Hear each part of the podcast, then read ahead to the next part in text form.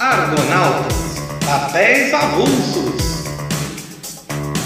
E aí, meus argonautas? Hoje nós vamos falar de Luiz Carlos Martins Pena. Morreu aos 33 anos em 1848, algo muito comum para os famosos autores românticos que chegaram pra gente pela tuberculose, que era a doença que mais matava na época, pela vida boêmia. O fato é que tão novo e já deixou mais de 30 peças escritas e encenadas no Brasil, trabalhando com comédia. A origem da palavra comédia é que tudo termina bem no final. Por isso a Divina Comédia não é algo para você ficar rindo, porque ela termina bem no final. Para nós ficou com a ideia do riso. E aí essa ideia do riso provocado por algo que é muito forte no Brasil até hoje, que é a comédia de costumes. O que é a comédia de costumes? A farsa de costumes. Isso que vocês hoje veem do stand-up brasileiro, que se firmou como um novo gênero da comédia, que criou raiz, já criou um público, uma história. É, ah, minha mãe faz isso, ah, porque na minha infância ser pobre gosta de fazer isso, a diferença do pobre com o rico.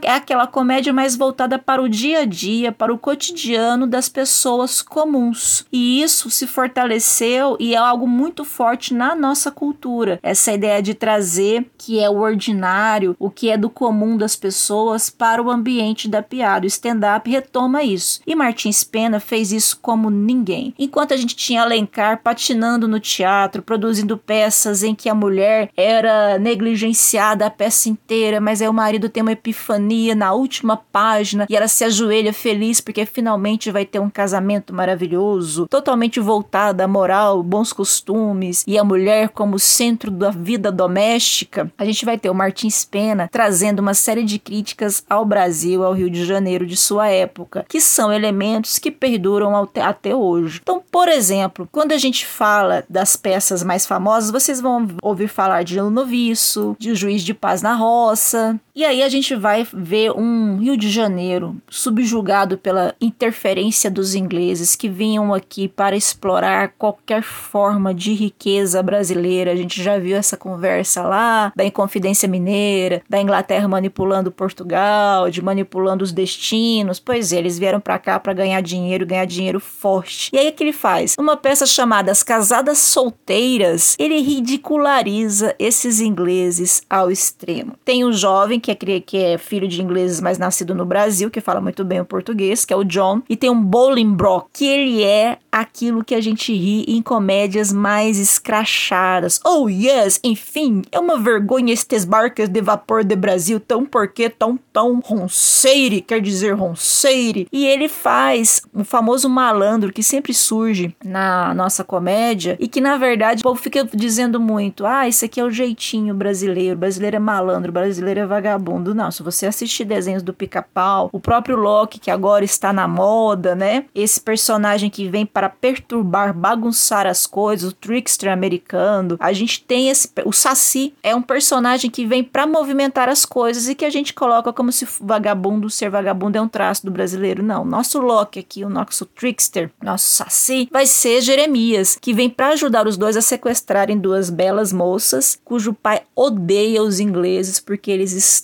escalpelando o Brasil e a farsa veio em todo disso. Então, o que é o gênero te teatral da farsa? É essa comédia em que você vai ter uma série de eventos baseados em alguma ideia enganosa, em uma mentira, e que vai dar um bando de problema e ao final tudo vai se resolver. Não é algo para ser profundo, não é feito para ah, vamos fazer Rei Lear de Shakespeare. A proposta da farsa, da comédia, não é essa, por isso que elas têm uma duração um pouco menor. Martins Pena adorava fazer peças de um ato só e os diálogos deles são extremamente rápidos, extremamente inteligentes, e isso dá um frescor, uma alegria até para ler a peça. Então você pensa, enquanto a gente tem os românticos morrendo nos bares, fazendo poemas de amor, nós temos a busca pelo por esse subconsciente, pelos amores impossíveis, a gente tem o Martins Pena ridicularizando todo mundo. Mas a comédia, ela é o fator central de retirada de pressão de uma sociedade. Então, se eu quero falar mal de alguém, se eu quero acusar alguém, vocês já repararam que você coloca um kkk, você coloca um risos risos, eu não sei o que é cringe para vocês, coloca aí o seu símbolo de risada. Quando quando você fala alguma coisa mais pesada. Porque existe essa ideia de que, pelo humor, eu posso falar de coisas muito sérias sem que o outro perceba. Por isso que em épocas de ditadura, o humor floresce muito, que ele é esse caminho de passagem subterrâneo ali. Não, mas é piada. Só essa frase já diz muito sobre esse tipo de texto, de que não, não leva a sério, a gente não tá falando isso de verdade, a gente não tá dizendo isso, acreditando nisso. Por isso que é um elemento fundamental para a saúde de uma sociedade e para o desenvolvimento crítico dessa sociedade. A gente ainda tem essa ideia de que o humor é um gênero menor, que não é algo tão importante quanto um personagem que tem câncer, sofre, morre perdendo os filhos no lixão, porque ele provoca o riso. E o riso não é o lugar para sentimentos nobres, elevação espiritual. Você não vai num culto, numa missa, num ritual para poder morrer de rir. Você vai lá para fechar os olhos, entrar em êxtase espiritual. Isso é bem aristotélico. Já falei com vocês sobre isso, de que ele colocava a comédia como um gênero menor, um gênero sem relevância para a formação moral do espectador. É muito difícil fazer o humor porque ele demanda um ritmo, uma sequência e demanda fazer rir pessoas geralmente em tempos de crise, quando não há motivo no dia a dia para rir. Então, bem-vindo a 2021, em que o humor nunca foi tão necessário. Ao mesmo tempo em que a repressão vem e destroça manifestos políticos, prende pessoas que estão fazendo manifestação política, o humor consegue enganar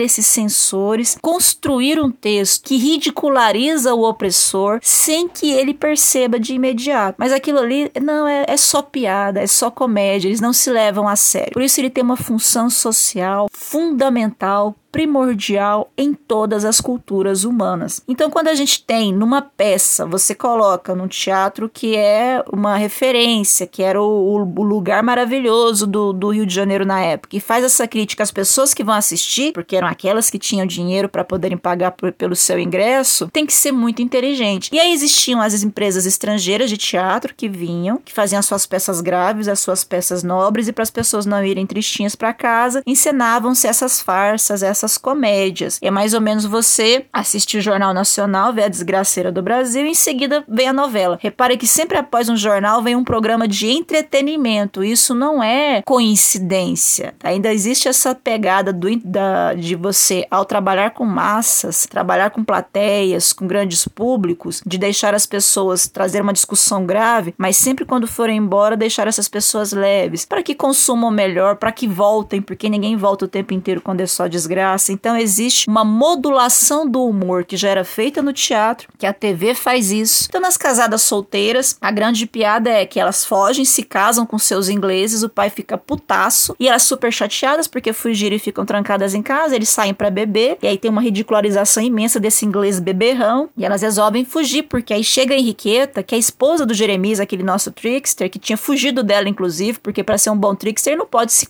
se render às convenções dos casamentos. E ela vai atrás dele fala: Não, vamos comigo então, vocês me ajudem a capturar o Jeremias aqui. E vocês não estão casadas, não, porque vocês casaram na igreja protestante. Mas vocês não são protestantes, vocês são católicas. Então, por enquanto, eles estão casados e vocês não. Esse é o mote, esse é o miolo da peça. Elas fogem, voltam para casa. O pai aceita e ele quer casá-las com um, dois personagens que só o nome já são extremamente provocadores de riso. Porque ela vai querer, ele quer casá-las com Pantaleão e Serapião. Olha o nome, claro, tem que ser bem velhinho. Jeremias, de repente, vai ficar bonzinho porque ficou pobre. Aí o diálogo dele de amor é fantástico. Aquele, ah, eu fiquei pobre, então agora eu vou ser um bom marido, porque eu preciso de uma mulher para me ajudar a pagar as contas. Mas eu vou ler alguns trechos que são muito engraçados. Mas olha só esse diálogo em que os personagens são apresentados. Aí o Bolingbroke fala pro John: Yes, vagarosa, John, tu sabe mais português do que mim. Aí o John se apresenta: Você sabe que eu sou filho de inglês e nasci no Brasil. Que é aquela coisinha brasileira de que, ai, meus avós italianos, meus avós portugueses, porque eu sou alemã. Essa ideia da origem como um elemento que te diferencia de quem já nasceu aqui no Brasil, que a gente já viu desde lá o Castro Alves a chamar brasileiros nascidos aqui e que iam para Portugal de mazombos. E até hoje tem esse ranço. Gente, mais de três consoantes no nome já se acha mais importante, né? Vejam os sudestinos. E aí o Bolingbroke fala: Oh God, encontrei nossas belas. Mim fica contente se encontrei nossas belas. Oh God,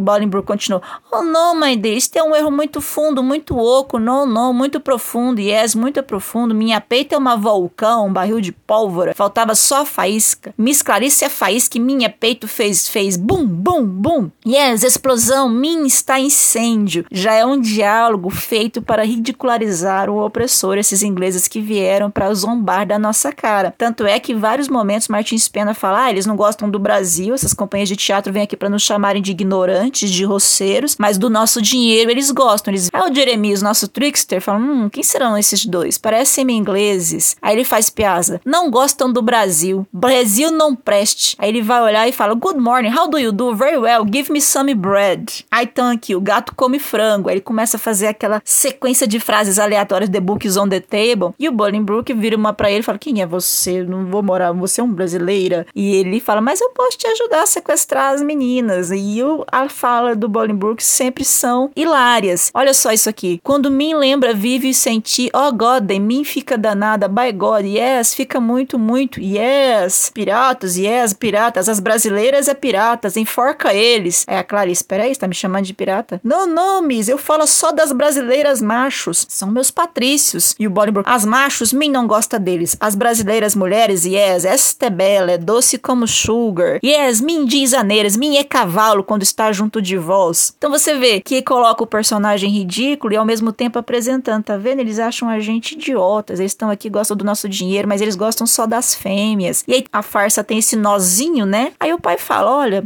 vocês viram que eu nem reclamei. Já tô aqui com os papéis, nós vamos anular os casamentos de vocês. E aí quem aparece como um ajudante do juiz? O Jeremias, que tá agora pobre, trabalhador. Ele fala: "Como tudo neste país, eu posso fazer com que esses papéis fiquem no final da fila. Então não pensem vocês que a burocracia é algo que te atormenta hoje." Aí o Jeremias fala: "Olha, eu posso segurar esses papéis aqui, vou fazer como todos os procuradores meus colegas, dormir no caso, porque elas gostam dele deles ainda, elas só querem dar um troco, só querem falar para eles: "Olha, você vocês têm que tratar a gente melhor. E eles, para se esconderem do pai que tava chegando, se jogam nesse tonel e vira aquela furunfada toda de comida voando, de pessoas se sujando, bem pastelão mesmo, que é típico da farsa. E é o Jeremias que fica observando os dois lá, fazendo coisas consideradas muito vis, que é servir a mesa, comprar verdura. E o Bolingbroke tá lá, ai meu Deus, eu faço sim por causa de minha Clarice, minha Clarice. E o Jeremias só olhando e, e tem um discurso assim: eis aí está como se abate o orgulho. São meus amigos, é verdade, mas estimo muito que isto lhes aconteça. Oh, se pudéssemos assim abater a proa a outros muitos inglesmanes que eu conheço. Põe esta à direita aí, John. Bolingbroke, a Joe, my dear, farewell, good night. Você escolhe na boca de quem você coloca o discurso revolucionário. Colocaram aqui no nosso Saci, no nosso Trickster, no nosso Loki, no Jeremias. Porque não, esse é um personagem doidinho. O que mostra também o poder da arte, porque ela é um portal de emoções. Bom, aí a gente tem o diletante, que é a grande piada, esse José Antônio Antônio Rico que se envolve com música e que tudo dele tem que ter música. E aí ele fala: não pode casar com a minha filha. Esse cara gosta de viola. Esse cara, cara escuta música rural brasileira. A gente tem que ouvir músicas europeias. Eu tenho aqui que tocar a minha rabeca. E a mulher já tá enlouquecida com esse homem tocando isso o tempo inteiro. Aí vem um parasita que quer se dar bem, ganhar o dote da filha, finge que canta no tom que o futuro sogro quer. Tem o Marcelo, que é o fazendeiro, criador de gado, que é ridicularizado e que ele olha para aquele cara tentando se europeizar e rir da cara dele, é o contraponto, né? É mais ou menos o brasileiro que quer chamar o Marcelo, nosso Marcelo fazendeiro aqui, criador de gado,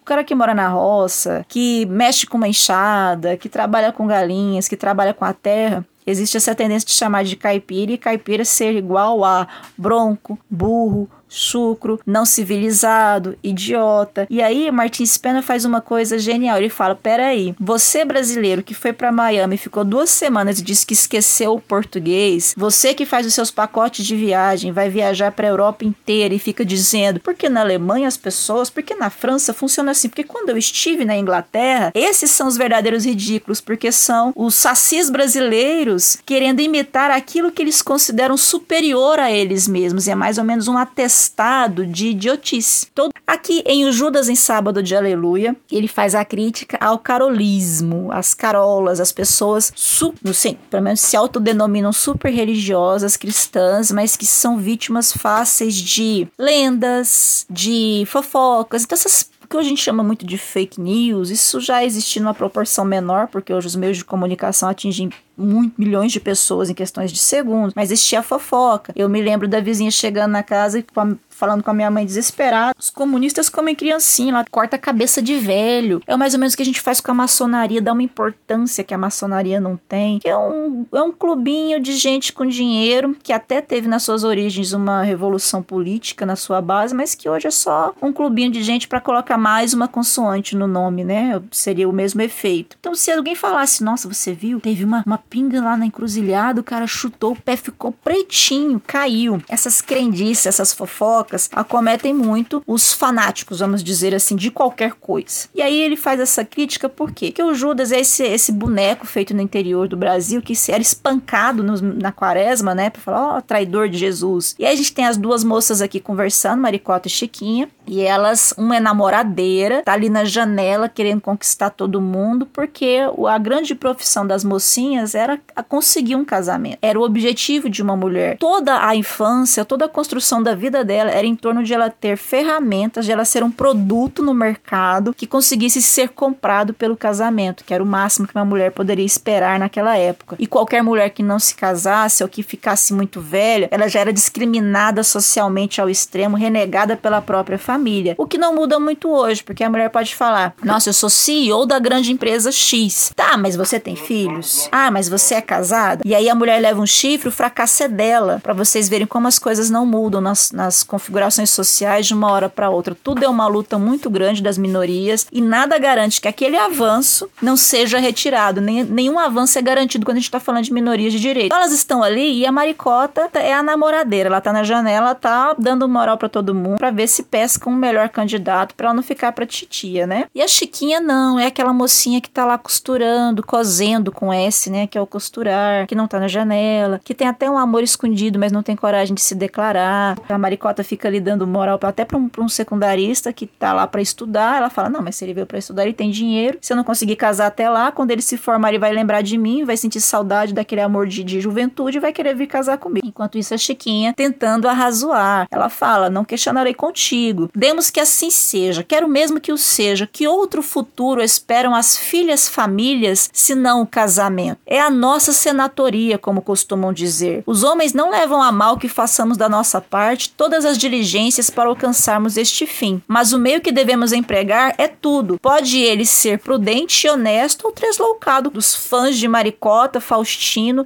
vem com aquele discurso todo empolado, típico de cara que faz direito, ou que tá no primeiro semestre de direito e começa a falar, Vossa Senhoria, meu caro colega. Aquele discurso empolado que não diz nada, mas que quer parecer importante. Mas aí o Faustino tá lá, foi se declarar pra Maricota, tá vindo o pai dela, e aí a, a crítica aos sistemas, porque tem o, o pai dela é um policial que está se envolvido em disseminação de notas falsas. Até a Maricota fala: Nossa, meu pai trabalhou tanto, mas só começou a ganhar dinheiro depois que parou de trabalhar. Que foi quando ele foi virar o oficial da polícia. Ele, bom, aí o Faustino chega: Nossa, meu pai, ele se esconde. Aí ele não sabe para onde ir, porque é uma farsa, lembrem-se disso. Então ele pega a roupa do boneco Judas ali, se veste e fica lá fingindo que é o boneco, para que ninguém o veja. Chega o capitão, que é um outro pretendente da Maricota, que ela também tá cevando ali, tá cultivando. E ela fala, e ele conversa com ela, ela fala: Poxa, mas e aí, você não vai fugir comigo? Ele diz: Mandaste-me dizer que estavas pronta a fugir para minha casa, mas que esperavas primeiro poder arranjar parte do dinheiro, ó, a menina roubar o pai, que teu pai está juntando para te safares com ele. Aí ele diz: Isto não me convém, não está nos meus princípios. Um moço pode roubar uma moça, é uma rapaziada, mas dinheiro é uma ação infame. Você pode pegar uma moça, você pode sequestrar essa moça, pode desgraçar a vida dela, que isso não ofende a honra, é uma coisa de homens. Ah, meu Deus do céu, o que eu não quero, ela conversa, o, né, o solilóquio ali, pateta, que é uma, uma referência muito das comédias, essa conversa com o público. Os personagens ficam ali suspensos, aí um vira pro lado, conversa com a plateia e nem sabe o que tá acontecendo. Que é criar essa cumplicidade com a plateia, da plateia saber uma coisa que o outro personagem não saiba. Isso também é um grande elemento do riso. E aí chega o Antônio, que é um dos caras que estão com o Pimenta, o pai das moças, falando: olha, chegou um bando de, de, de notas novas, essa é dos bons, foram bem feitos. Aí o Pimenta fica, é, porque da outra vez você viu, né? Não, mas aí Aí agora eles viram o que estava errado na falsificação, resolveram. Aí o Pimenta já tá meio arrependido, fala assim: Poxa, o lucro não é mal, mas arrisca-se a pele. Ele, ah, eu tenho filhos, o Pimenta e o Antônio, ah, deixa para isso, você vai ficar rica, que já tem dois contos, e contos naquela época é muito dinheiro. E enquanto tudo isso acontece, o Faustino tá ali disfarçado de Judas e tá ouvindo toda a conversa. O pai trambiqueiro junto com o falsificador, a moça que ele gostava, dando moral demais pro, pro capitão. Ele descobre que ela tem cartas de um monte de outras pessoas. Que tá ali a Chiquinha, que seria o parâmetro da moral, porque você tem que saber até onde você estica a corda para não ser censurado. Na época do teatro do Martins Pena, do José de Alencar, existiam censores. O próprio Machado de Assis trabalhou décadas como censor. Tudo aquilo que feria tinha as regras. Não podia provocar desconforto social, vamos dizer assim, não podia ferir a moral e os bons costumes, nem ferir figuras públicas. Então, só um texto muito inteligente para poder passar, quebrando todas essas regras, mas sem que ninguém percebesse. Então, existia isso. Eu vou esticar a corda até aqui, que é o momento em que a censura pode desconfiar de mim. Então, tem essa personagem ali, que é boazinha, boa filha, que o pai nem dá muita moral para ela, mas que o Faustino escuta ela dizendo que, nossa, eu gosto tanto dele, mas eu não tenho coragem de me declarar para ele. E ele vira para ela e fala: Não, e ela, que isso? O Judas criou vida. E ele, não, eu ouvi ela, não, mas você não gosta da minha irmã, não, eu gosto de você, eu vou me casar com você. E aí, como é uma farsa, ele faz um rodopio ali, ele consegue fazer a punição dos desviantes, que lembra-se que eu falei que não pode esticar muito a linha? Então, o que acontece? Maricota, que é muito namoradeira, vai ter que se casar com um dos velhos amigos do pai, por Faustino se vinga dela e ela se dá mal, coitada. Da pai vai ter que oferecer a filha em casamento sem reclamar. É, o capitão também não vai poder ficar pre prendendo do Faustino. Isso é uma coisa que o Alencar fez. Ele lutou muito para essa Guarda Nacional não mandar na vida das pessoas, porque se o cara faltasse ao trabalho, a Guarda Nacional poderia ir lá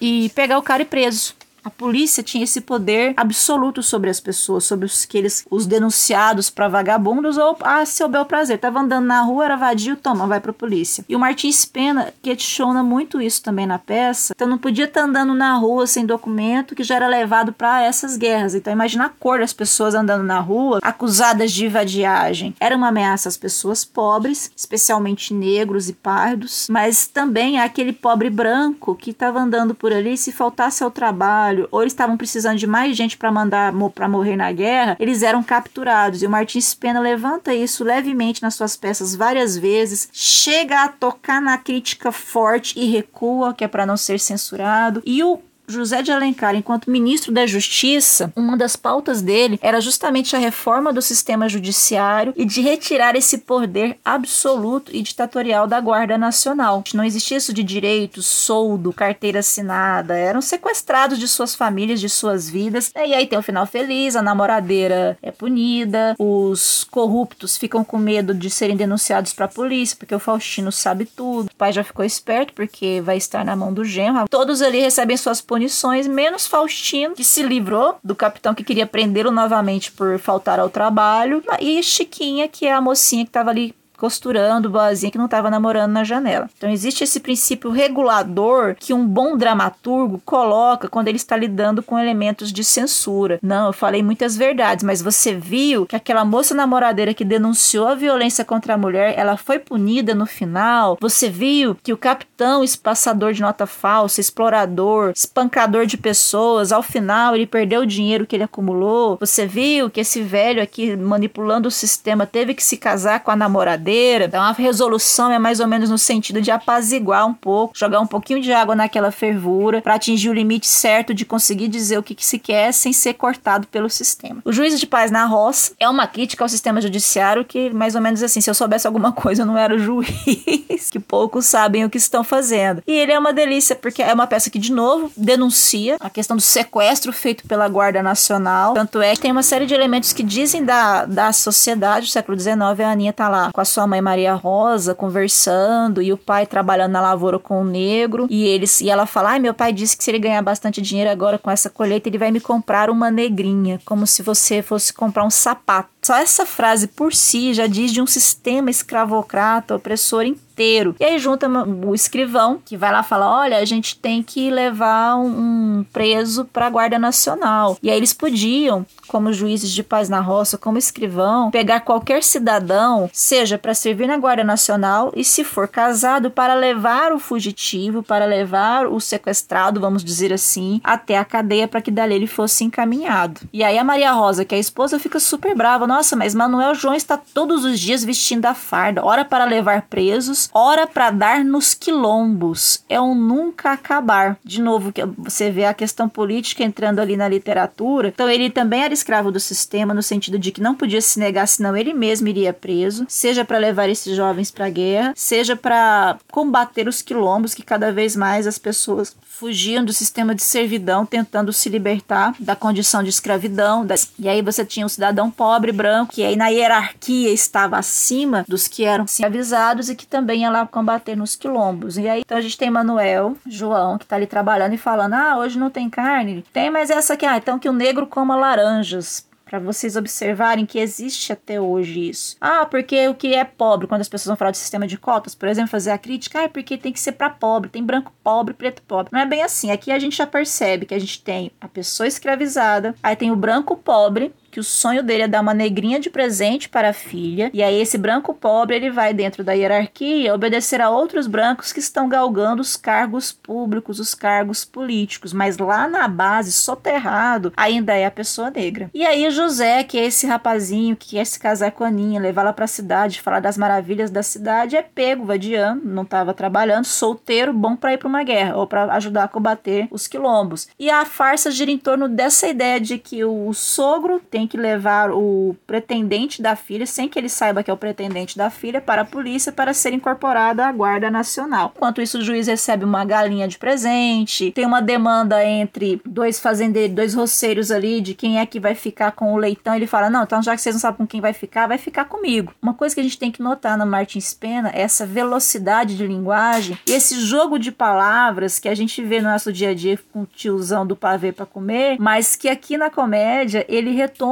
Isso já é parte da nossa cultura. Então, veja bem, o escrivão lendo a contenda, né? Um potrinho nasceu e um tá falando que pertence à égua dele, que a mulher possui, e o outro não, mas meu foi meu cavalo que emprenhou. Olha como ele colocou o discurso. Diz Francisco Antônio, natural de Portugal, porém brasileiro, que tendo ele casado com Rosa de Jesus, trouxe esta por dote uma égua. Ora, acontecendo ter a égua de minha mulher um filho, meu vizinho José da Silva diz que é dele, só porque o dito filho da égua de minha mulher saiu malhado como seu cavalo. Ora, como os filhos pertencem às mães, e a prova disto é que a minha escrava Maria tem um filho que é meu, peço a vossa senhoria, mande o dito meu vizinho entregar-me o filho da égua que é de minha mulher. Essa ambiguidade, esse jogo de sentidos, e ao mesmo tempo, do nada, ali no meio da disputa da égua e da, da égua da minha mulher, do cavalo do meu vizinho, e essa ambiguidade que colocou que o meu filho, de repente, pode ser o filho do vizinho, devido à construção do texto, existe essa única linha, essa única frase aqui. Ora, como os filhos pertencem às mães, a prova disto é que minha escrava Maria tem um filho que é meu. Olha só, é uma frase que tem que ser analisada com vagar. Sai de um roupante aqui no meio de outras coisas. É como se fosse o ovinho da tartaruguinha que ela esconde ali nos ovinhos do jacaré para ter mais chances de sobrevivência. O estupro constante das mulheres escravizadas como meio de gerar mais gente para trabalhar, mais, mais propriedades, né? Os bebês que nasciam eram propriedades, eram mais renda, valiam um investimento como se faz com gado, pessoas nascendo como se fossem gado, como como se fossem porcos, como se fossem coisas a serem vendidas a fazerem um outro branco lucrar. Então tem a ideia do estupro, da escravidão e ao mesmo tempo desses valores do cidadão de bem possuidor de, de, de terras e de dinheiro, de que era comum isso dentro dos casamentos cristãos, a mulher negra ser colocada como a amante, a, o objeto estuprável e espancável, porque aí a esposa ia espancava aquela mulher porque era culpa da,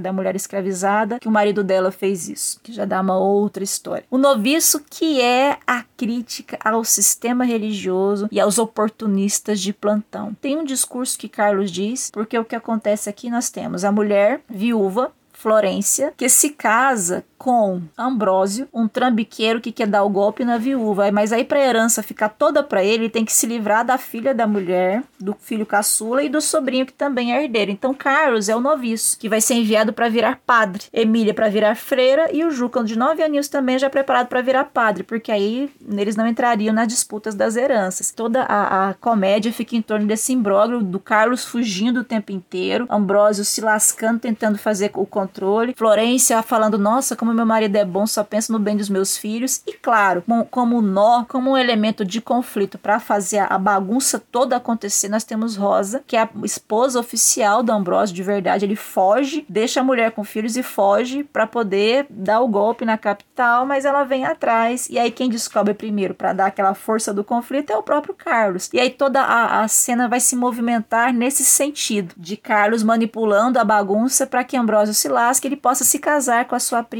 prima super amada, Emília. Mas dentro disso, existe uma discussão muito grande que o Carlos faz em relação ao, aos sistemas políticos e econômicos. Então a Emília fala: ah, a gente tem que se conformar, porque ela é mocinha, né? E ele fala: não, não pode ser. Olha só, não, como é que é o tempo acostumar? Eis aí porque vemos entre nós tantos absurdos e disparates este tem jeito para sapateiro, pois vai estudar medicina, excelente médico. Aquele tem inclinação para cômico, pois não, senhor, será político. Ora, ainda isso vá. Estoutro só tem jeito para caiador ou borrador, nada, é ofício que não presta. Seja diplomata, que borra tudo quanto faz. Aquele outro chama-lhe toda a propensão para ladroeira, manda o bom senso que se corrija o sujeitinho, mas isso não se faz. Então seja tesoureiro de repartição, fiscal e lá se vão os cofres da nação à garra. Esse outro tem uma grande carga de preguiça e indolência e só serviria para leigo de convento. No entanto, vemos o bom do mandrião empregado público comendo com as mãos encruzadas sobre a pança o pingue ordenado da nação. E ele continua. Este nasceu para poeta ou escritor, com sua imaginação fogosa e independente, capaz de grandes coisas, mas não pode seguir a sua inclinação, porque poetas e escritores morrem de miséria no Brasil, e assim o obriga a necessidade a ser o mais ou menos amanuense amanuense, seria uma espécie de escriturário, em uma repartição pública e a copiar cinco horas por dia os mais soníferos papéis. O que acontece? Em breve matam-lhe a inteligência e fazem do homem pensante máquina estúpida, e assim se gasta uma vida. É preciso, é já tempo, que alguém olhe para isso e alguém que possa. Essa fala do Carlos, o noviço fugitivo, que vestiu rosa de noviço com as roupas dele, que ela é uma mulher jogada no mosteiro que só tem rapazes e, e, e, frades, o conflito cômico que já vira em torno dessa questão, mas ali na fala dele você percebe uma discussão, uma crítica muito forte. Aí, claro, né, existe uma confusão do, toda dos diabos e uma correria e quebra guarda-roupa, alguém apanha sem saber quem era, Rosa perdida, uma mulher no meio de um bando de frades e seminaristas cheios de hormônios, o picareta sendo punido, né, se desvendando a esposa que o encontra. Você tem ali mais uma comédia de costumes, mais um fundo político e crítico extremamente forte, assim como os Irmãos das Almas, que as pessoas, esses Irmãos das Almas, eles tinham uma, um uniforme para pedir esmolas para devolver para a igreja. E aí esses Irmãos das Almas, a gente tem a Jorge, que se casa com a Megera Mariana, filha da Megera maior ainda, Eufrásia, e sua irmã Doce Luísa. O Jorge, ele vive de captar esmola para a igreja, mas de não entregar para a igreja. Né? Ele vive disso. A irmã Luísa, super doce, fala: Mas como é que você faz isso? Você não, não tem dó? Aí ele fica assim. A Luísa diz para ele: Tenho tanta repugnância de servir-me deste dinheiro. O Jorge: Por quê? Dinheiro de esmolas que pedes para as almas. Aí agora vem um discurso da hipocrisia que você pode colocar barra pastor, barra guru, barra padre. Então, o que tem isso? É verdade que peço para as almas. Olha o jogo. Mas nós, tam nós também não temos alma. Negar que a temos é contra a religião. E além disso, já lá deixei dois cruzados para se dizer missa para as outras almas. É bem que todas se salvem. Aí, Luísa, duvido que assim a tua se salve. E o Jorge, ah, deixa-te de asneiras, pois pensas que por alguns miseráveis dois vinténs, que já foram quatro, olha aqui está o carimbo, um pai de família vá para o inferno? Ora, supõe que amanhã fincam outro carimbo deste lado. Não desaparecem os dois vinténs e eu também não fico logrado? Nada, antes que me logrem, logro eu. E demais, tirar as molas para para almas e para os santos é um dos melhores e mais cômodos ofícios que eu conheço. Os santos sempre são credores que não falam. Tenho seis roupas uniformes para os seis dias da semana. Aqui as tenho. No domingo descanso. Preferi tê-las minhas, é mais seguro. Não dou satisfação a tesoureiro nenhum. E ele continua: Não, e você não sabe de nada. Dinheiro a gente ganha junto aos pobres. Se você vai por uma mansão, qualquer coisa, lá não vai ter dinheiro. Aí ele fala: Por essas ruas de rico não passo eu. Falem-me dos becos aonde vive a gente pobre, das casas de rótulas, aquelas janelas de madeira, das quitandeiras.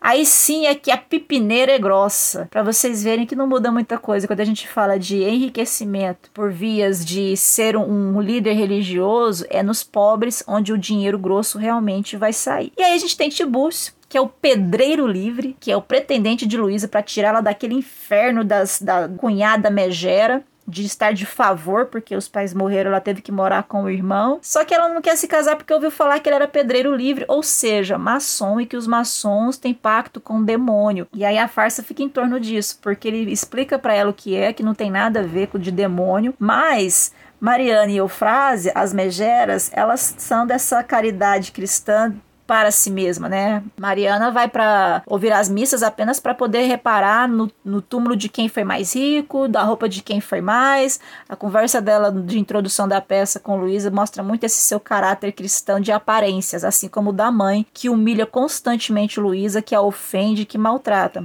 Aí Jorge faz um trato com Tiburcio, fala: Eu vou fingir que eu sou pedreiro livre também. Eu vou controlar as megeras daqui de casa. E a correria típica da farsa, sobe em mesa, desce em mesa, é os dois fazendo essa bagunça na cabeça das, das megeras de que eles são pedreiros livres, que eles têm pacto com o demônio, e elas agora vão ter que obedecer a Jorge, porque Jorge, ele pode, se ele for maltratado novamente, ele vai chamar o capeta. E elas ficam lá de joelhinhos, né? Por favor, não nos levem para o inferno. E Jorge diz: descansem, que para lá irão sem que ninguém as leve. Uma crítica extremamente forte à religiosidade de aparência que nega a caridade verdadeira. Em Quem Casa Quer Casa, que é de novo uma daquelas bagunças gritalhonas, comédias que hoje o povo fala que é comédia para pobre, mas todo mundo adora rir, de sogra brigando com nora, cunhada brigando com cunhado, né? E aí tem o, o personagem que o Martins Pena adora ridicularizar, que é o artista burguês. O que é, que é o artista burguês? É aquele que viu uma uma peça e fala: Meu Deus, eu não posso fazer mais nada, eu não posso trabalhar porque eu vou ser artista. Quando na verdade ele não quer fazer arte, que é trabalho. Martins Pena deixa isso claro nas peças dele, nos personagens dele, mas ele quer ficar na flauta, ou seja, olha a expressão, a origem da expressão. Ele quer ficar sem trabalhar. Então ele inventa que é artista, mas sem nenhum talento, sem nenhuma capacidade de estudo suficiente para isso. E a gente tem Eduardo, que é esse genro que não quer trabalhar, inclusive ele dá umas raquetadas na mão da esposa, porque ela não virou a página na hora certa e aí ele perdeu todo o ritmo, a conexão com deuses. E tem um, um monólogo do Eduardo engraçadíssimo que ele fala: Eu sou muito artista, mas eu não posso estudar os outros, porque o homem de verdadeiro talento não deve ser imitador. A imitação mata a originalidade. Então ele tá ali no violino, ele fala: Uns tocam com o arco, mas eu sou um grande criativo, eu não posso tocar com o arco como os outros tocam. O outro coloca o instrumento embaixo do braço, em cima do braço, aí ele começa a fazer fazer a pantomima, mas eu não, eu sou tão artista que eu vou tocar as costas do violino. então ele vira sem as cordas, porque ele é artista, ele inventou uma nova forma de expressão, porque a, o ridículo, o absurdo é colocado justamente para ironizar esse burguês não trabalhador que se auto-intitula artista e, portanto, diferenciado dos demais e que não tem um pingo de talento a não ser inventar alguma novidade que não vem do aspecto da criação, mas da aparência para as outras pessoas que o acompanham. E assim a gente segue é, com várias outras peças que Martins Pena traz e que vale a pena buscar e ler, porque ele traz esses tipos. O tipo ele é esse personagem sem profundidade psicológica, que não individualiza, que não é algo que dê características específicas para ele, mas que ele represente um grupo ou represente uma ideia. Martins Pena então critica o brasileiro que vê no europeu uma raça superior e que para se assemelhar a ele vira um palhaço, tenta esse orgulho da origem, de não é, os Kaiowá viking, como eu vi essa expressão e achei muito engraçada. Caipira é você,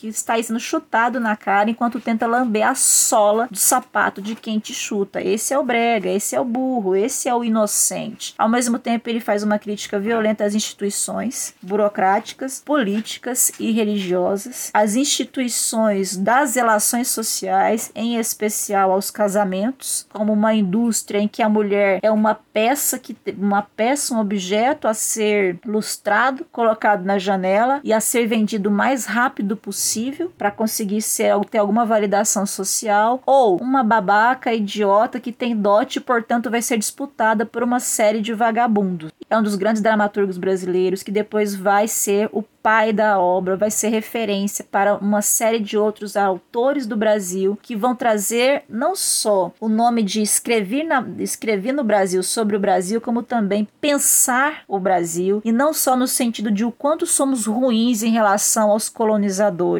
aos estupradores, aos invasores, mas do quanto somos muito melhores que os cupins que vêm aqui para nos destroçar, para nos roubar, para acabar com a nossa cultura, para nos menosprezar. Argonautas, papéis avulsos.